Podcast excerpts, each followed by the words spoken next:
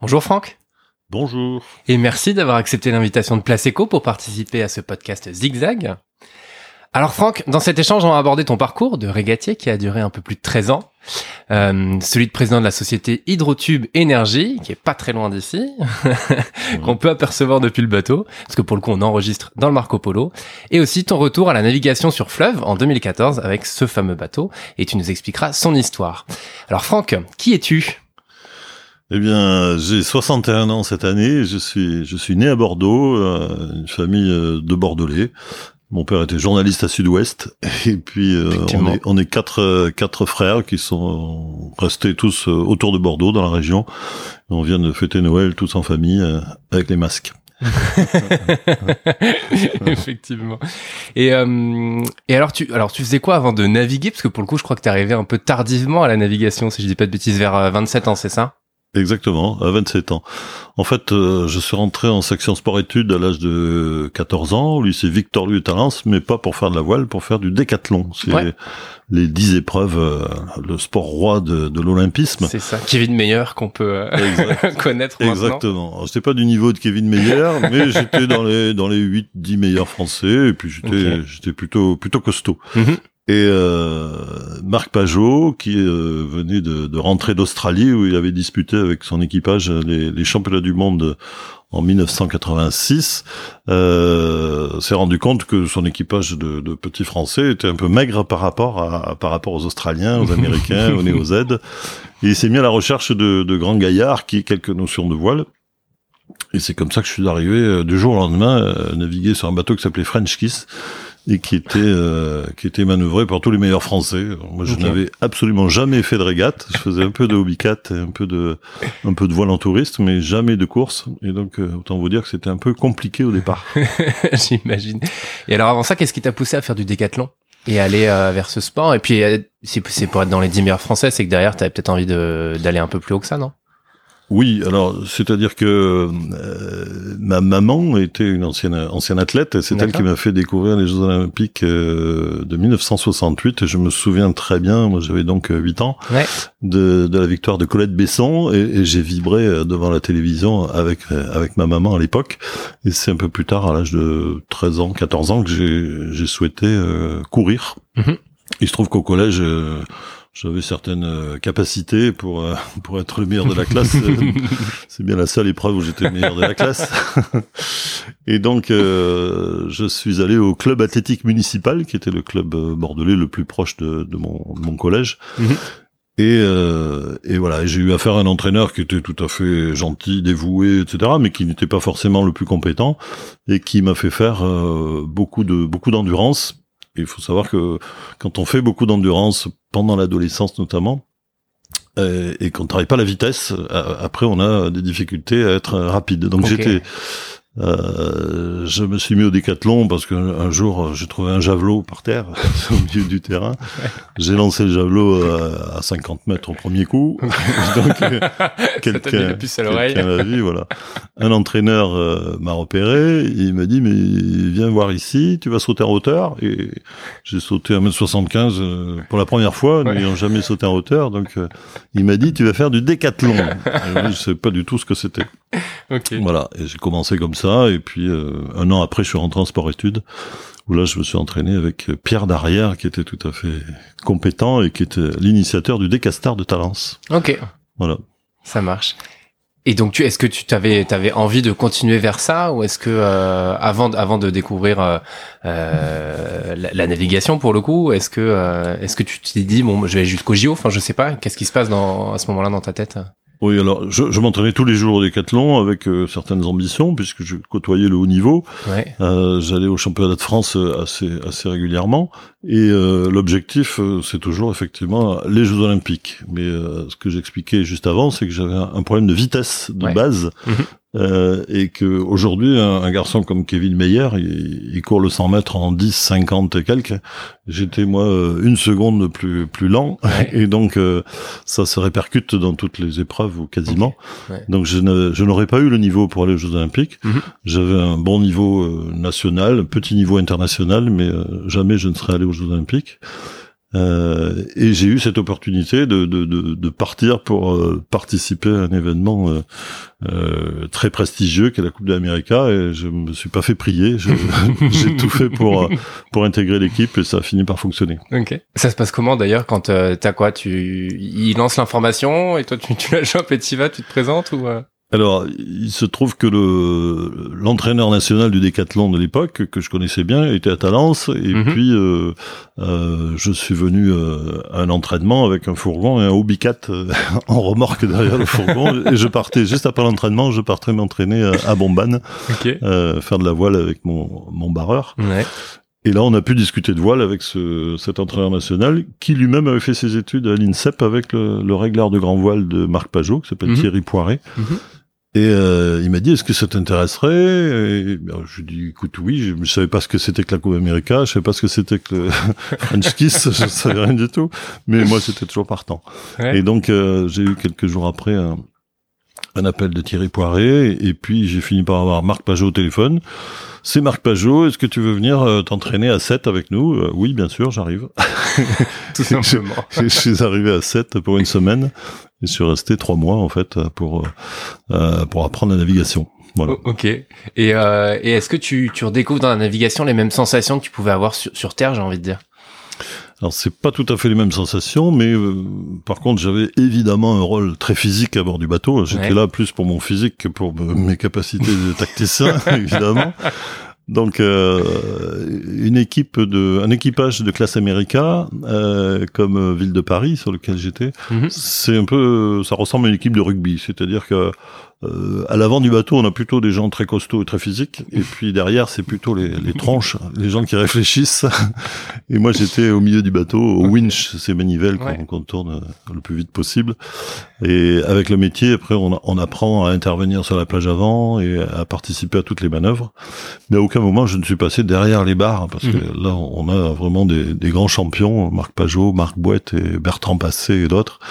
Et donc, euh, voilà, c'est pas la Coupe d'Amérique, c'est pas un sport euh, très complet. En tout cas, c'est pas une navigation très complète comme euh, on peut on peut voir au, au Vendée Globe Challenge où là il faut savoir tout faire. Mhm. Moi, je ne sais pas tout faire sur un voilier. Ouais, ok. Et tu te souviens de ta première course? Alors première course, euh, ça a dû être à 7 certainement, puisqu'on on recevait les Italiens d'Azzurra, mhm. Le défi italien de l'époque, et on, on, a fait des on a, fait des, des runs Italie contre France. Et euh, après, j'ai fait énormément de, de courses. J'étais, euh, je naviguais à peu près 300 jours par an pendant pendant cinq ans, euh, jusqu'à la Coupe de l'Amérique. Donc j'en ai fait énormément sur des petits bateaux, des gros bateaux. J'ai fait du laser ici sur le, le laser, c'est un bateau, un petit bateau, euh, un os de sèche sur lequel on est seul. Et là pour apprendre c'est très bien. Ouais, j'ai navigué sur des, des, des, classes J, des bateaux de 45 mètres aussi où on est 40 à bord. Mhm. Donc vraiment je suis passé sur tous les bateaux. Et les sensations en fait sont sont pas les mêmes sur un petit bateau et un gros, mais quand on quand on a navigué sur un sur un petit bateau en solitaire, on, comprend très vite ce qui se passe sur un grand bateau de 50 mètres. Ça, ça ne change pas énormément. Je, ouais, peut-être un petit peu d'organisation globale, j'ai envie parce que quand on a 40 personnes sur un bateau, euh, il faut avoir un chef d'orchestre. Voilà, mais les mouvements sont plus longs, c'est plus c'est plus lent, mais euh, quand on a compris, euh, on s'en sort, on s'en sort même sur des très grands bateaux. Mhm. Et la Coupe de l'Amérique alors la coupe, ça a été, euh, ça, a été une belle aventure, bien sûr, mais euh, on ne garde que les bons souvenirs. Mais il y a eu des moments en coulisses où c'était, c'était dur. Je pense comme tous les sports de haut niveau, euh, pour arriver au meilleur niveau, il faut, il faut vraiment se battre et, et, se donner à fond. Et il y a des fois où on aimerait bien rester au lit le matin plutôt que de, se lever à 6 heures et de partir courir 15 km à fond, comme c'était, ça a été le cas pendant plusieurs années. Mhm. On, courait à peu près 15 km, on était une trentaine de, navigants pour 15 personnes à bord, donc c'est toujours la, bagarre euh, pour, la sélection. Ouais. Et puis, euh, bah, arrivé, euh, arrivé à la résidence, ensuite on, partait en salle de muscu, et là c'était une heure de muscu toujours à fond. Bien sportif quoi. Après on allait manger trois ou quatre steaks avec des nouilles. Et après, c'était 6 à 8 heures de navigation euh, jusqu'au soir. Et ça, 6 euh, jours sur 7. euh, pendant des mois et des mois. Il y a des moments physiquement et, et mentalement, c'est c'est un peu difficile. Et puis mhm. des fois, on n'est pas sélectionné non plus. On n'est pas dans les 15 euh, qui vont naviguer sur la, la, prochaine la prochaine régate. Et là, c'est c'est dur à, à, admettre, mais c'est c'est comme au rugby. Mhm. Il faut accepter d'être sur le banc de touche et puis d'encourager les copains. Mhm. Donc ça, c'est des moments difficiles mais euh, mais on est conscient de vivre un, événement planétaire et notamment sur les, les, phases finales de la Louis Vuitton Cup puisque avec le Ville de Paris on est allé jusqu'en demi-finale de la Louis Vuitton Cup mhm. euh, il y avait 1000 bateaux spectateurs autour de nous qui étaient très bien euh, très bien euh, cadré par les, les Coast Guard. et il y avait le maximum autorisé d'hélicoptères. Il y avait 13 hélicoptères au-dessus de nos têtes. Donc, ah autant dire, et toutes les télévisions du monde qui, qui nous... ah oui, effectivement. Et donc là, euh, bah, il faut, faut pas trembler, faut, faut être sûr de son, de son, de son art. Et, et voilà. Mais c'est des sensations quand même euh, super et des souvenirs excellents. Ouais. Voilà. Ton meilleur souvenir en, en course, t'en as un à nous partager? Bah, les meilleurs souvenirs, c'est sans doute les, les, victoires sur des bateaux plus forts que nous. Notamment, on avait on avait battu Il Moro di Venezia, un bateau italien euh, qui était euh, qui était barré par Paul Caillard dans des conditions. Euh, enfin, c'était vraiment la tactique qui avait qui avait permis de, de l'emporter. une course très serrée du début à la fin, et quand on quand on arrive à passer le, à passer la ligne en tête, parce qu'à la voile, rien n'est jamais gagné, jamais perdu non plus. Quand on passe la, course en tête et que tout le monde se, se félicite, c'est, c'est des moments euh, exceptionnels. Mm. Quand on, on, bat des gens qui sont plus forts que nous, c'est voilà, c'est le top. J'imagine. Et alors, tu t'arrêtes au bout de au bout de combien de temps? Et alors, j'ai envie de dire pourquoi, mais tu l'as un petit peu dit parce que c'est fatigant, quoi. Oui, euh, voilà. Mm. Moi, j'admire les gens qui arrivent à faire trois ou quatre coupes de l'Amérique euh, en suivant. Mm. J'ai des copains qui, qui, ont fait ça. Euh, franchement, il faut recharger les batteries et repartir à chaque fois. C'est franchement, c'est franchement éprouvant à mon avis. Mm. Donc moi je suis rentré à Bordeaux puisqu'à l'époque j'étais euh, j'étais détaché par euh, la mairie de Bordeaux. À l'époque c'était Jacques Chaban-Delmas qui était maire de Bordeaux et Jacques Chirac qui était maire de Paris. Le bateau s'appelait Ville de Paris. Donc Chaban m'avait prêté à Chirac. et quand je suis rentré euh, quand je suis rentré à Bordeaux, on a été reçus les, les, ou quatre Bordelais qui étaient là, on a été reçus par Chaban. Et j'ai proposé à Chaban de lancer un bateau non pas dans la Coupe d'Amérique mais le Tour de France à la voile. Et euh, il s'est tourné vers Micheline qui a dit c'est une excellente idée, Jacques. et donc on, a pu partir euh, lancer un bateau. moi je, je connaissais rien, mais je me suis lancé là-dedans et trouver les sponsors, rassembler les équipages et autres, et puis euh, créer un bateau ville de Bordeaux pour le Tour de France à la voile. Ok. Et qu'est-ce qui te donnait envie de, de continuer vers cette aventure-là? Bah, il y, y, a une chose qui m'a qui m'a déclenché. Moi, je suis, je pense être assez euh, collectif, bien mhm. que bien qu'ayant pratiqué un sport individuel, le décathlon. Mais euh, un jour, j'ai un de mes, de mes coéquipiers qui est devenu un copain par la suite, qui m'a dit euh, sur le bateau, on n'a pas besoin d'être copains pour naviguer ensemble et, gagner des courses. Et je lui ai répondu, mais si on est copains, on a encore plus de chances de gagner. Et ça, ça m'a vraiment marqué. Et, je me suis dit que j'avais envie de monter un équipage de copains et de montrer que ça marchait encore mieux. Et ça, c'est ce qui m'a un petit peu déclenché cette envie de, et puis de porter les couleurs de Bordeaux aussi, puisque moi je suis, je suis bordelais avant tout. C'était bien Bordeaux aujourd'hui. Alors on le voit pas, mais voilà. je à l'image. Voilà et de porter les couleurs de Bordeaux au mieux dans cette, cette course Tour de France à la voile où chaque bateau représentait une ville, un département ou une région. Mhm. Et on a fini par gagner en 1996. Euh, au quatrième coup, on a, on a gagné. Ok, génial. Bravo. euh, et donc, alors après ça, est-ce que euh, parce qu'il y a encore, euh, parce que tu dis t'es à la, à la fin des années 90. Ouais. Ensuite, qu'est-ce que tu fais? Vers quoi tu te, vers quoi tu te tournes? Alors, j'ai monté cette association qui s'appelait Millésime Voile, mhm. évidemment. Et puis là, j'ai j'ai donc réuni euh, des, des, marins qui n'étaient pas uniquement des gens d'ici, euh, ça venait de partout, tous les copains que j'avais pu me faire euh, sur, sur toutes ces courses internationales, y compris des, des Américains, des Néo-Zélandais, des Australiens qui sont venus, et, des stars de la voile mondiale qui sont venus naviguer sur ce bateau Ville de Bordeaux qui était payé en bouteille de vin. C'était, c'était euh, euh, pour ne parler que de Paul Caillard, pour ceux qui connaissent la voile, Paul Caillard euh, se faisait payer à l'époque 250 000 francs la semaine, je crois.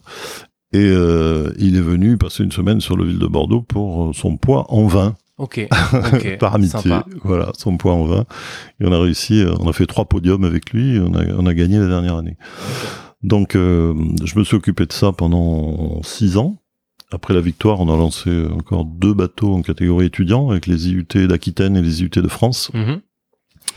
Et puis par la suite, euh, Hugues Martin, qui était euh, qui était l'adjoint de, de, Jacques Chaban-Delmas et, d'Alain Juppé par la suite, m'a demandé de rejoindre l'office de tourisme pour euh, m'occuper de développer les activités nautiques sur le, sur la Garonne. Ouais. Et donc ça, c'était en 99. Hugues Martin était président de l'office de tourisme à l'époque. Et je me suis occupé, entre autres, de la fête du fleuve 2001, 2003. Et puis euh, j'ai participé donc à, à, lancer un petit peu toutes ces activités qui aujourd'hui se développent bien sur la Garonne. Mhm. Euh, en 2003, j'étais sollicité par pas mal de d'entreprises privées extérieures qui pensaient que j'avais peut-être des capacités pour euh, pour développer le business et je me suis lancé dans la, la promotion immobilière. Ça c'était complètement différent. Ah oui, rien à voir. On part sur rien à voir.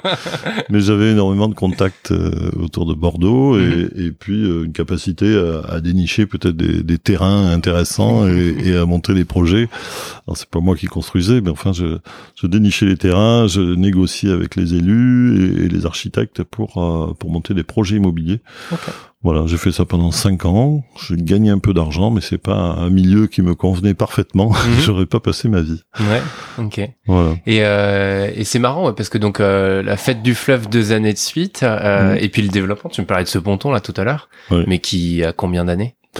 Alors le ponton, on l'a on l'a construit en fin 2013. Fin 2013. Ouais, c'est ça. Donc tu as pu voir l'évolution de la vie sur la Garonne euh, dans Bordeaux, euh, enfin depuis c'est quasiment tout début. Voilà, voilà. Mais en fait, si, si, je me retrouve, si je me retrouve sur le Marco Polo, c'est que euh, après avoir fait la promotion immobilière, j'ai créé une autre entreprise qui s'appelle Hydrotube Énergie. Mhm. L'idée était de développer euh, des, des, hydroliennes fluviales, c'est-à-dire de faire tourner des hélices dans du courant d'un fleuve pour euh, produire de l'électricité. Mhm. Donc là, on était plein pot dans les énergies renouvelables. Avec Marc Lafosse. Euh, c'était alors Marc Lafosse, c'est une autre société. Ah ok, pardon. On, est non non, mais on travaille on travaille ensemble, mais c'est une autre société. Mhm.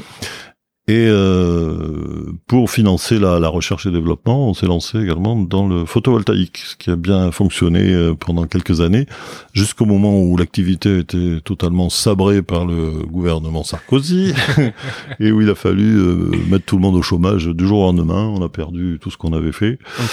Et là, je me suis dit que tout ce qui pouvait marcher dans l'avenir, c'était le tourisme. Ah et, donc j'ai commencé à me poser des questions. Quand on a voyagé, comme c'était mon cas, on sait que tout, dans le monde entier, tout le monde rêve de voir la France. Ouais. Et donc euh, j'ai réfléchi un petit peu et puis euh, j'ai regardé un peu les, les, bateaux qui étaient euh, présents à Bordeaux, qui étaient pas vraiment à mon goût. Mm-hmm. Et, et puis à force de, de, de, regarder à droite à gauche, je suis allé dans différents pays d'Europe et j'ai trouvé le Marco Polo. Et en parallèle de ça, donc j'ai monté le, projet euh, avec deux associés de euh, propriétaires de bateaux eux-mêmes, mhm. de ce, cet embarcadère Montesquieu. C'était un, un, projet immobilier en fait euh, qu'il fallait présenter à la fois à la mairie, au port, et à l'UNESCO notamment, mhm. puisqu'on est en plein dans le, le cœur mhm. du port de la Lune. Et, mon expérience d'immobilier a bien servi. J'imagine. Voilà, Et alors l'histoire de, de ce bateau, alors le Marco Polo? Alors le Marco Polo, lui, c'est un bateau de 1960. Il était sur la mer Baltique, euh, basé à Sassnitz, c'est au nord de Berlin, sur la mhm. presqu'île de Rügen qui était autrefois l'Allemagne de l'Est. Mhm. Et c'est la région natale de Angela, la petite Angela. Je dis toujours aux gens, ça les amuse, que Angela est photographiée à bord quand elle était jeune et ah. mignonne. voilà. Et ce bateau, donc, il a, il a porté le pavillon suédois pendant une dizaine d'années. Ensuite, il a été racheté par cette euh, compagnie allemande qu'il a exploité jusqu'en 2012. Mhm. Et le bateau était donc euh, à vendre euh, à Sassnitz, mais il n'avait plus son, son titre de navigation. Donc on ne pouvait pas le ramener en France et on était à deux jours de mer de la Pologne, le fameux chantier naval de Gdansk. Donc on, a, mhm. réussi à, convoyer le bateau là-bas, tant bien que mal, jusqu'en Pologne où il a été sorti de l'eau pendant huit mois et, euh, refait euh, intégralement, on va dire. Mhm. Ensuite, il a repris la mer depuis depuis la Pologne et en, dix jours, il est arrivé à Bordeaux. Ça fait quoi? C'était 3000 km C'est À peu près 3000 km, oui, de, de mer. Euh, et puis arrivé à Bordeaux, ben, il, il, a été euh, accueilli sur l'embarcadère Montesquieu. Il a été passé en catégorie fluviale et aujourd'hui mhm. il est en activité donc depuis depuis six ans. on y fait de belles croisières, et de belles fêtes. Ok. Et pourquoi tu as choisi ce bateau en particulier? Alors il y avait un cahier des charges euh, un peu précis, c'est-à-dire que euh, pour pouvoir passer sous les ponts, il faut pas un tirant d'air trop important. Mhm. On a quand même une cheminée qui nous permet pas de passer à marée haute, ouais. mais euh, mais ce bateau arrive à passer sous le pont de pierre. Le tirant d'eau est également euh, assez faible, 1m60 c'est très correct. Mhm. La capacité, euh, 150 passagers. Au-delà de 150 passagers, il faut un troisième membre d'équipage. Donc nous, euh, à deux personnes, on, on, manœuvre ce bateau sans problème. Et puis surtout, c'est un bateau qui a du charme, qui a, qui a mhm. des, des, boiseries, qui a une barre à roue, qui a un arrière arrondi. Qui a... C'est vraiment le charme de ce bateau qui fait que je l'ai choisi, et non pas, non pas un des bateaux bordelais, qui sont des bateaux souvent euh, aménagés, et modernes et, et, dont le charme a disparu. et est-ce que déjà quand tu l'as acheté, donc euh, bah, il y a 7-8 ans j'imagine, vu que ça fait... Ouais. Euh, est-ce que déjà tu savais que tu allais faire, donc c'était pour faire à la fois de l'onotourisme, mais aussi euh, recevoir des entreprises et avoir ce côté festif aussi hein? Alors, si je me suis lancé là-dedans, c'est qu'effectivement sur Bordeaux, euh, compte tenu de ma, ma carrière assez rigolote, mm. je connais beaucoup de gens, beaucoup d'entreprises, et, et, puis donc ça, ma petite notoriété locale a, a, servi aussi à développer euh, les activités. Aujourd'hui, on a un petit peu plus d'entreprises que de particuliers euh, qui nous qui nous réservent le bateau. Mais l'idée, c'était vraiment de d'emmener les gens visiter les, les vignobles, parce que nos, toutes nos appellations euh, bordelaises sont accessibles par le fleuve. Mhm. La difficulté, c'est qu'il n'y a, pas encore suffisamment de pontons pour, euh, pour accoster. Et les châteaux ne se trouvent pas généralement au bord de l'eau parce que bah, les vignes ne sont pas euh, ne font pas du bon vin quand on est au bord de l'eau, ce qu'on mhm. appelle le palu. Donc les grands châteaux sont toujours un petit peu sur les hauteurs. Euh, et donc, euh, il est difficile de mettre en œuvre vraiment cette, cette, croisière du vin, mais petit à petit, ça se développe et, la Cité du vin est une bonne base aussi pour euh, partir de Bordeaux mhm. en direction des grands vignobles. Mhm. Et donc, pour le coup, est-ce est que tu as un, un, dire, un trajet, un parcours préféré? Euh, parce que donc là on est juste on est rive droite en face en face de Bordeaux. Mhm. Après donc tu pars sur la sur la Garonne. Est-ce que tu passes par la Dordogne aussi? Enfin voilà, est-ce que tu peux nous dire un petit peu euh, vers où euh, navigue euh, ce Marco Polo? Ce qu'on fait le plus régulièrement, c'est donc on, on quitte l'embarcadère à Montesquieu, quel que soit le sens de la marée, on se rapproche du pont de Pierre hein, parce que les gens veulent voir le pont de Pierre. Mhm. On longe les façades de la rive gauche, les façades 18e et, et, les chartrons. On passe sous le pont Chaban et ça c'est toujours assez spectaculaire. Mhm. Moi je commence à être un peu habitué, mais les gens, la plupart des Bordelais nous disent on n'est jamais passé sous ce pont. et puis ensuite la Cité du Vin, on, voit le, chantier naval aussi, CNB, mm. Construction Navale Bordeaux, qui est le mm. fleuron du groupe Beneteau, ça on ne sait pas suffisamment, il y a 1200 personnes qui travaillent là et des bateaux qui partent de Bordeaux pour le monde entier.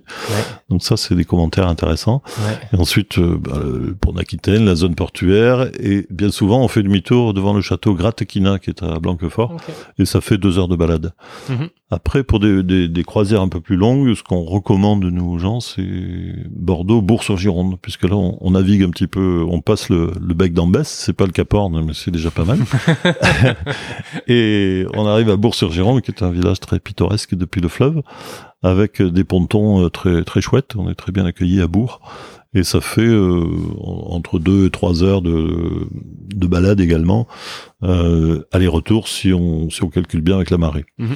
Donc ça c'est mon parcours préféré. Après on peut aller jusqu'à Blaye, on peut aller jusqu'à jusqu'à Pauillac, et, et, nous on est le seul bateau à aller euh, même jusqu'à la pointe de Suzac, c'est devant Royan. Ouais pour euh, pour voir notamment Talmont, Talmont Méché et ça c'est ce sont des noms qui parlent au bordelais quand mhm. on en parle de Talmont Méché mais ce sont des, des croisières qu'on fait vraiment euh, exceptionnellement et en calculant bien les horaires de marée parce que c'est loin. Et si on veut arriver à le faire dans la journée, il faut, faut bien calculer son coût. Ok. Et tu parlais tout à l'heure des, des pontons sur les châteaux. Euh, euh, comment développer ça en fait? Alors bon, convaincre des châteaux de le faire aussi, mais euh, est-ce que tu as une approche particulière?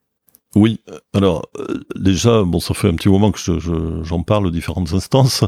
Euh, les collectivités estiment que les châteaux n'ont qu'à se débrouiller. Ce sont des gens qui ont de l'argent, ils se débrouillent, c'est pas notre problème. Donc on, on fait des pontons euh, euh qui sont collectifs, mais qui sont pas placés devant les châteaux. Moi, je pense qu'il faudrait qu'on arrive à s'entendre pour faire une, une, véritable croisière du vin mhm. et que tout le monde participe au financement. Si le, le château Bechevel, par exemple, est un château tout à fait prestigieux, visible depuis l'eau. Euh, si on y construisait un ponton et que toutes les collectivités participent, je pense que on n'est pas non plus sur des sommes astronomiques et puis ce sont des installations qui peuvent durer euh, des dizaines d'années sans mmh. aucun problème si on les entretient minimum. Mmh. Donc il suffirait d'avoir deux ou trois pontons supplémentaires bien placés devant des, châteaux prestigieux comme Bechevel pour euh, pour pouvoir réellement proposer une croisière du vin qui, qui tienne la route faut dire que les, Américains viennent ou venaient avant, avant le Covid euh, traversent l'Atlantique pour venir euh, naviguer sur la Garonne sur nos grands bateaux hôtels pour mhm. euh, pour visiter les les vignobles. Donc euh, il faut que les, les Bordelais, les Français se disent que c'est vraiment un moyen super sympa d'aller visiter et, déguster nos, nos vins, mhm. de partir de Bordeaux, de Bordeaux en bateau. Ouais. Alors, je te pose la question, mais j'imagine la réponse. Tu préfères euh, faire la, la, la, la route des vins en, en voiture ou en bateau bah, en voiture, on peut dire qu'on voit éventuellement plus de choses, mais enfin, on est moins, on est moins détendu parce que mhm. euh, voilà, on est sur la route, il faut faire attention. En bateau, euh, le capitaine est concentré et vous, vous pouvez vous détendre et déguster et chanter, danser, manger, tout ce qu'on veut.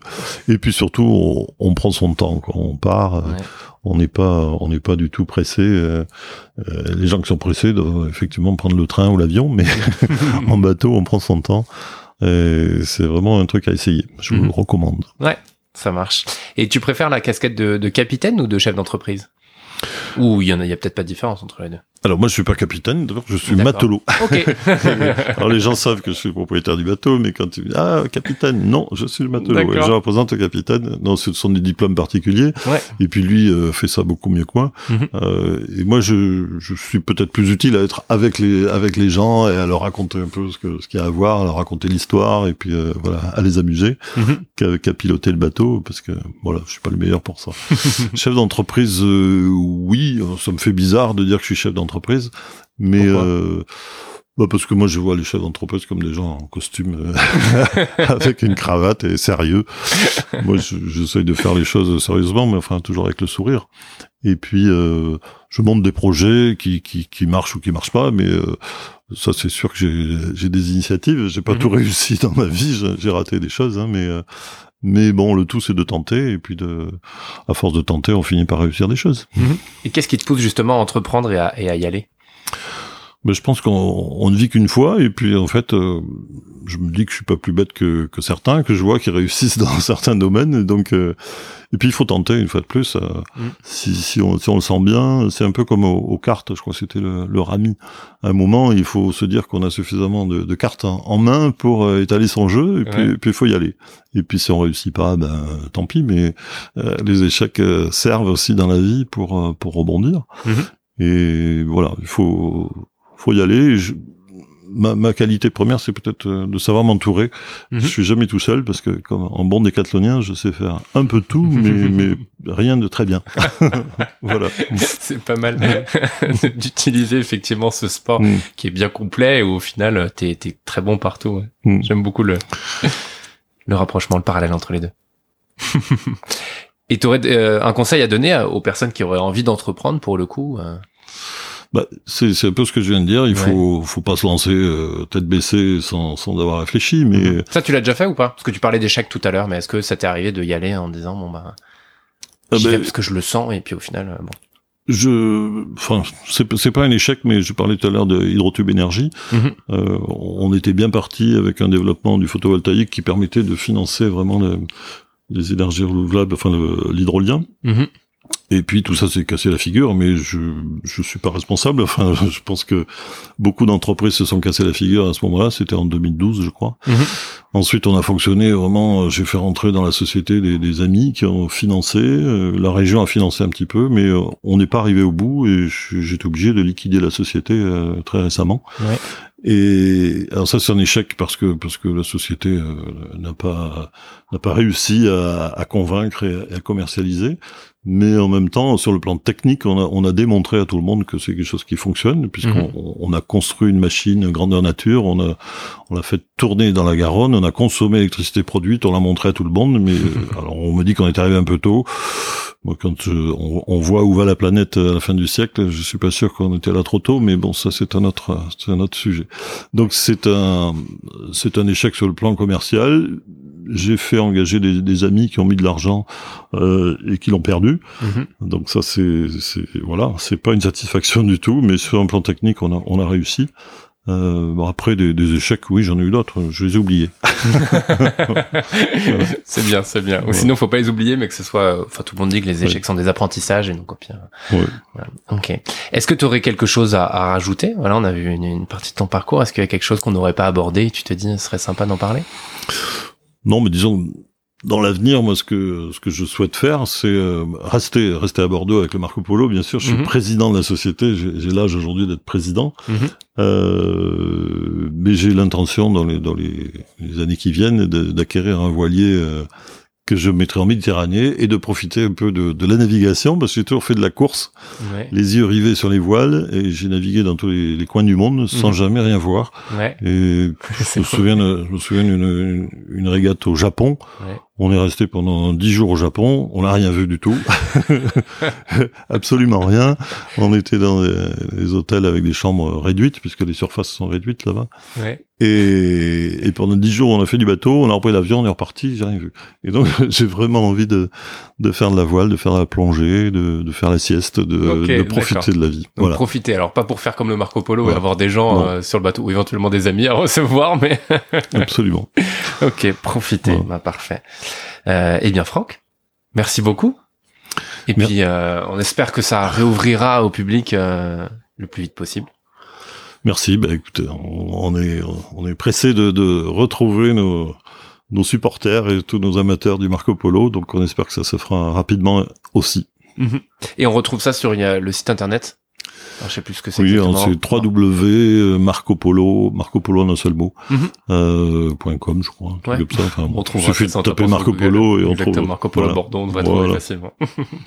Merci beaucoup, Franck. À très bientôt. Merci, au revoir.